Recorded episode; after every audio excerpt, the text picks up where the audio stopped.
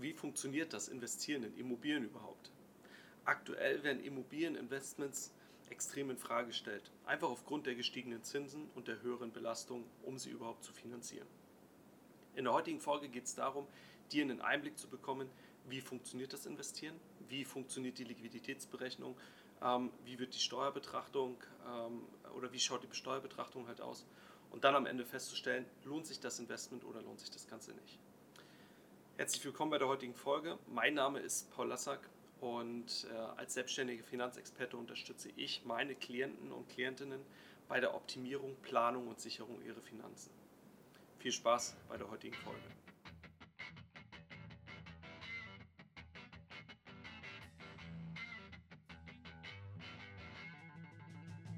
Immobilien sind anders als äh, Wertpapiere in deinem elektronischen Depot auf dem Handy oder äh, am PC etwas Physisches, etwas Greifbares. Du siehst es vor dir, ähm, du kannst äh, reingehen, du kannst es anfassen und deswegen ist es nach wie vor ähm, ein, ein sehr beliebtes Investment äh, oder, oder eine sehr beliebte Investmentmöglichkeit.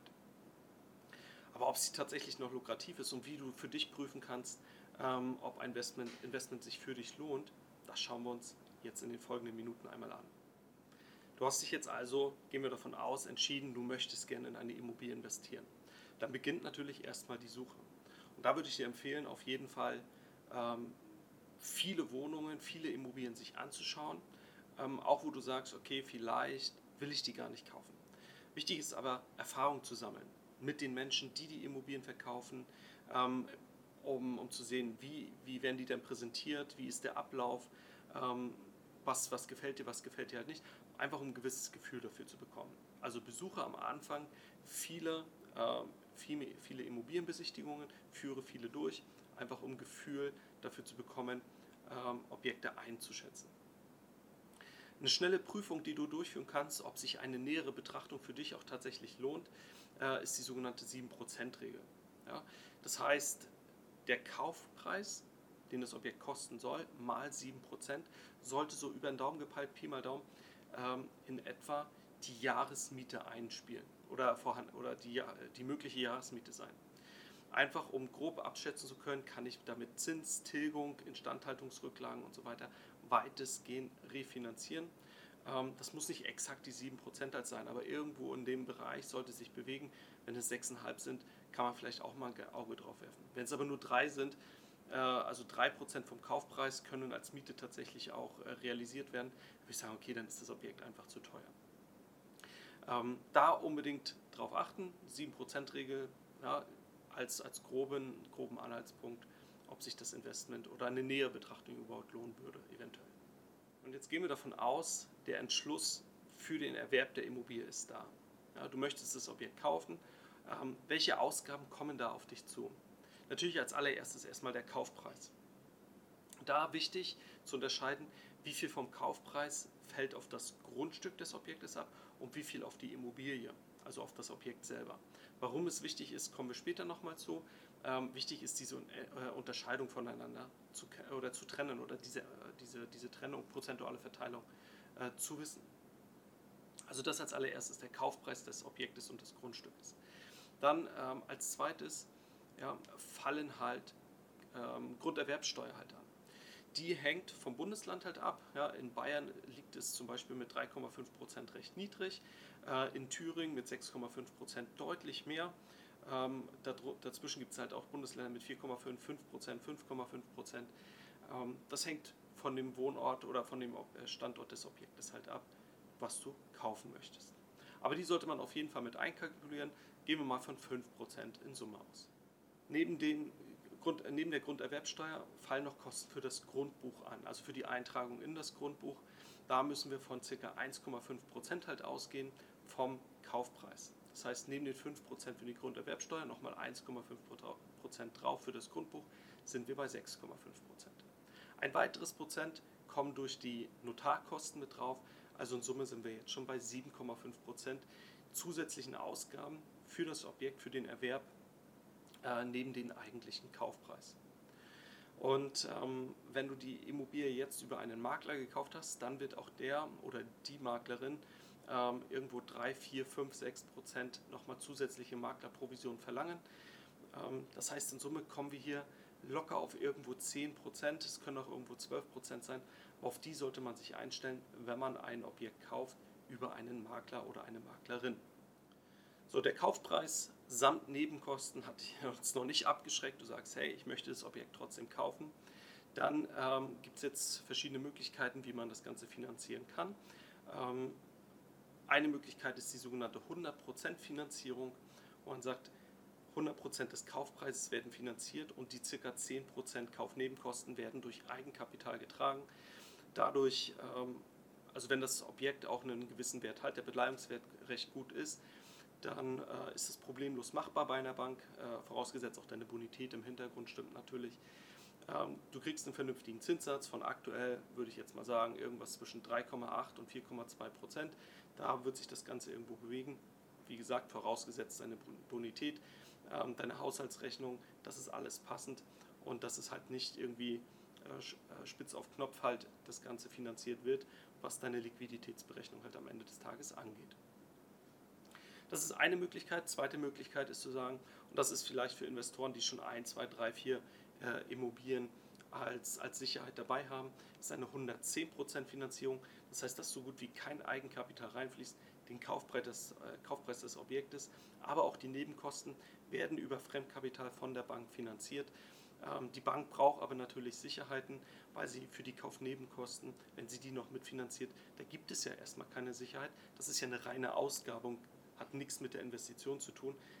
Die geben ja, der Notar und so weiter, der gibt ja kein Geld zurück. Deswegen wollen Banken da häufig eine gewisse Sicherheit haben.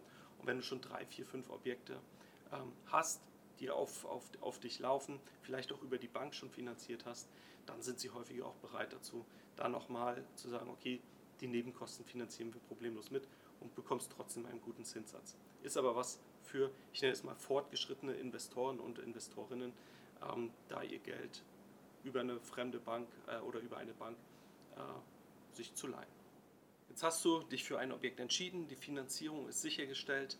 Schauen wir uns jetzt im nächsten Schritt die Liquiditätsbetrachtung an. Also welche Auswirkungen wird, äh, wird eine Investmentimmobilie auf, äh, auf dein Vermögen halt haben und vor allen Dingen auch auf deinen monatlichen Cashflow. Das heißt, ähm, auf der positiven Seite als Einnahmen stehen natürlich erstmal die Mieteinnahmen bei dir. Die Mieteinnahmen fließen rein und auf der Ausgabenseite, auf der anderen Seite, stehen äh, die Ausgaben für Zins und Tilgung an die Bank. Ja, aktuell sagen wir ca. 4% Zinsen plus 2% Tilgung, das heißt 6% von der Darlehenssumme ähm, fließen, äh, fließen an die Bank zurück. Darüber hinaus ähm, wäre es natürlich auch angeraten und clever, eine gewisse Instandhaltungsrücklage zu bilden. Ähm, wie hoch die ist, hängt vom Objekt halt ab. Wenn es ein Neubau ist, braucht man ein bisschen weniger, weil das Objekt wurde erst neu gebaut. Da steht äh, erstmal demnächst direkt, nicht direkt eine Sanierung halt an. Wenn es ein Bestandsobjekt ist, was schon 15, 20 Jahre steht, dann wird schon viel eher so etwas auf euch zukommen und dann sollte die Instandhaltungsrücklage auch dementsprechend etwas höher sein. Also auch die steht auf der Ausgabenseite, was den Cashflow angeht. Auch wenn das nicht direkt eine Ausgabe ähm, äh, durchgeführt wird, also du nicht direkt eine Heizung, Elektrik, Dach oder was auch immer neu machen musst, aber du willst dich ja darauf vorbereiten, um nicht negativ überrascht zu werden, falls es irgendwann der Fall ist. Dafür packst du schon mal monatlich Geld zurück. Und ähm, eventuell fallen noch Verwaltungsgebühren für die Wohnung, für die äh, Wohnungseigentümergemeinschaft, für die WEG halt an.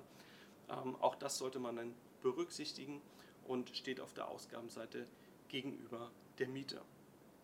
Und ähm, wenn du eine hohe ähm, oder wenn du eine hohe Finanzierungsrate halt hast, einfach weil du sagst, du hast eine 100 oder 110 Prozent Finanzierung gemacht, dann kann es jetzt hier an dieser Stelle durchaus sein, dass deine Ausgaben auf der einen Seite höher sind als, deine Mieteinnahmen auf der anderen Seite. Das kann durchaus sein. Das heißt, du zahlst ein bisschen monatlich von deinem Cashflow drauf. Ja. Ähm, das ist aber noch kein Beinbruch. Äh, es kann trotzdem noch gut, äh, sich gut ausgehen, weil im nächsten Schritt wollen wir uns natürlich einmal die steuerliche Betrachtung anschauen, wie es da für dich aussieht. Auf der steuerlichen Seite ähm, gibt es steuerpflichtige Einnahmen, die du versteuern musst oder beim Finanzamt angeben musst als Einnahme. Und auf der anderen Seite hast du bei der Immobilie aber auch un, äh, also einige äh, oder steuersenkende Ausgaben. Zu den steuerpflichtigen Einnahmen zählen natürlich die Mieteinnahmen. Die musst du angeben in deiner Steuererklärung und darauf auch Einkommensteuer zahlen. Ähm, auf der anderen Seite, bei den Ausgaben haben wir einmal die Zinsbelastung, also die 4%, von denen wir gerade ausgegangen sind, an Zinsen, die du an die Bank zahlst, die kannst du komplett von der Steuer einmal absetzen. Und damit reduzierst du wiederum deine Steuerlast. Darüber hinaus, falls du diese Verwaltungsgebühr an WEG und Wohnung zahlst, also Wohngeld ne, an die Eigentümergemeinschaft oder in die Eigentümergemeinschaft hinein für die Hausverwaltung, auch das kannst du dann als Ausgabe steuerlich absetzen. Und ähm, als dritten Aspekt ist, und deswegen die Trennung zwischen Objekt und Grundstück beim Kaufpreis, den, äh, den Preis für die Immobilie, nicht für das Grundstück, ähm, den Preis für die Immobilie selber an sich, die kannst du abschreiben. Wenn es eine Bestandsimmobilie ist, dann sind es 2% vom Kaufpreis, die du jedes Jahr, also über 50 Jahre steuerlich absetzen kannst. Und ähm, bei der Neubauimmobilie, die neu gebaut wurde, jetzt neu vermietet wird, erstmalig, sind es tatsächlich 3%. Das heißt, 3% des Kaufpreises jedes Jahr über die nächsten 33 Jahre kannst du dann steuerlich als Ausgabe absetzen. Und hier ist es wiederum anders, ähm, dass die steuerlichen Ausgaben in der Regel, äh, oder die steuerlichen Ausgaben, die steuersenkenden äh, Ausgaben, dass, du, dass die in der Regel höher sind als die steuerpflichtigen Einnahmen. Das heißt, du kannst mit einer Steuerrückerstattung wiederum vom Finanzamt rechnen durch dein Immobilieninvestment. Ähm, damit gleicht sich so ein bisschen die, die Mehrbelastung ähm, durch, durch den negativen Cashflow ähm, bei der Liquiditätsbetrachtung halt aus. Äh, ob das sich jetzt komplett aus ähm, oder ausgleicht, das muss, ist eine Einzelfallbetrachtung, hängt dann vom Objekt an sich halt selber ab. Aber hier bekommst du schon mal etwas Geld zurück an der Stelle. So, viele Menschen hören jetzt hier an der Stelle nach der steuerlichen Betrachtung halt auf zu rechnen. Aber da ist es noch nicht vorbei, weil wir reden hier über, einen, äh, über ein Investmentobjekt. Ähm, und der Punkt ist, jetzt lass uns mal anschauen, was wären denn die nächsten Schritte. Und die, ähm, die Analyse, oder was man jetzt durchführen sollte, wäre eine Analyse über die ersten zehn Jahre ähm, der Haltedauer. Warum genau zehn Jahre? Ja, wenn es sich um ein Investmentobjekt handelt, dann kannst du diese Immobilie nach zehn Jahren steuerfrei mit Gewinn verkaufen. Von daher, ähm, worauf sollte man jetzt nach zehn Jahren achten? Du weißt, wie viel Eigenkapital du am Anfang gezahlt hast. Du weißt, ähm, wie, ähm, wie, wie es dein Cashflow sag ich mal, beeinflusst hat, wie viel du monatlich draufzahlen musstest. Das heißt, du weißt, wie ist dein finanzieller Aufwand über zehn Jahre gewesen. Ähm, an der Zinsbindung oder weil du eine zehn Jahre Zins, äh, Zinsfestsetzung halt auch hast, äh, ändert sich auch an der Rate also nichts. Das ist also sehr kalkulierbar ähm, bis zu diesem Punkt. Und du kannst genau anrechnen, was ist denn dein finanzieller Aufwand innerhalb der ersten zehn Jahre gewesen. Demgegenüber stehen dann natürlich auch gewisse, äh, ähm, neben dem Aufwand stehen gewisse Einnahmen, ja, die du bekommen hast. Äh, das sind natürlich die Mieteinnahmen, ähm, die du bekommen hast. Und da würde ich jetzt nicht von einer starren Miete ausgehen, sondern wenn du einen cleveren Finan äh, Finanzplan, äh, Miet, äh, Mietvertrag auch hast, dann äh, kannst du natürlich auch eine Indexmiete dort ähm, drin vereinbaren. Das heißt, du kannst kalkulierbare Mietsteigerungen über die nächsten Jahre und Jahrzehnte oder in dem einen Jahrzehnt halt haben und auch da sehr kalkulierbare Mieteinnahmen hiermit in die Berechnung mit einbeziehen. Darüber hinaus, wenn wir jetzt davon ausgehen, wir wollen nach zehn Jahren die Immobilie verkaufen, kannst du auch für dich die Variable der äh, Immobilienwertsteigerung mit einbeziehen. Wenn wir jetzt sagen, du kaufst ein Objekt in der günstigen Lage, die Wirtschaft, in der wirtschaftlichen Region, die auch sehr gut aufgestellt ist, die floriert, ähm, dann kannst du da vielleicht auch davon ausgehen, dass die Immobilie im Wert jedes Jahr um 2, 3 Prozent halt steigt und somit hochrechnen, für was du die Immobilie in 10 Jahren circa verkaufen wirst. Und ähm, darüber hinaus kannst du jetzt rechnen, was war dein Aufwand, ähm, Ausgaben und äh, Mieteinnahmen gegengerechnet mit dem Gewinn oder mit dem Ertrag am Ende des, äh, des Verkaufs. Minus, ganz wichtig, dann noch die Restschuld. Ja? Nach zehn Jahren hast du die Immobilie natürlich noch nicht abgezahlt. Ähm, den Verkauf des Objektes minus die Restschuld an die, an die Bank zu übertragen, ergibt dann einen gewissen Ertrag. Und dann kannst du gegenrechnen, wie hoch ist denn dein Gewinn an der Stelle. Ja? Das äh, ist dann wirklich bis zum Ende gerechnet, einer zehnjährigen, äh, zehnjährigen Haltedauer. Das Ganze kann man dann halt auch ähm, entgegenrechnen, ähm, mal vergleichen mit, äh, mit, mit einem Depot.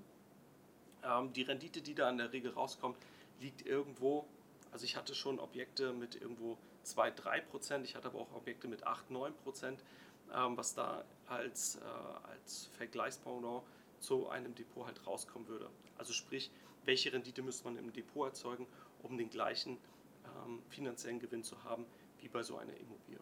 Hängt aber wie gesagt ganz stark vom Objekt halt ab. Es ist auf gar keinen Fall immer so, dass man hier 8, 9 Prozent Rendite macht. Das ist wirklich nur bei sehr, sehr guten, gut ausgewählten Objekten und natürlich auch in Abhängigkeit von deiner finanziellen Situation äh, überhaupt möglich, sprich Steuerbelastung etc. So, jetzt haben wir in dem Video einige Annahmen getroffen, die sich bis zum Zeitpunkt, wenn du vielleicht eine Immobilie kaufst, ähm, sich noch ändern können. Von daher ähm, achte mal darauf, dass du dieses doch recht komplexe Thema äh, immer mit jemandem in Zusammenarbeit machst, der auch eine gewisse Expertise dazu hat oder äh, dazu hat, ja. Ähm, geh auf deinen Berater, deine Beraterin zu, komm zu mir, ähm, vollkommen dir überlassen, aber mach das mir jemand zusammen, der dich bei diesen ganzen Prozessschritten auch ähm, adäquat und mit einer gewissen Expertise auch begleitet.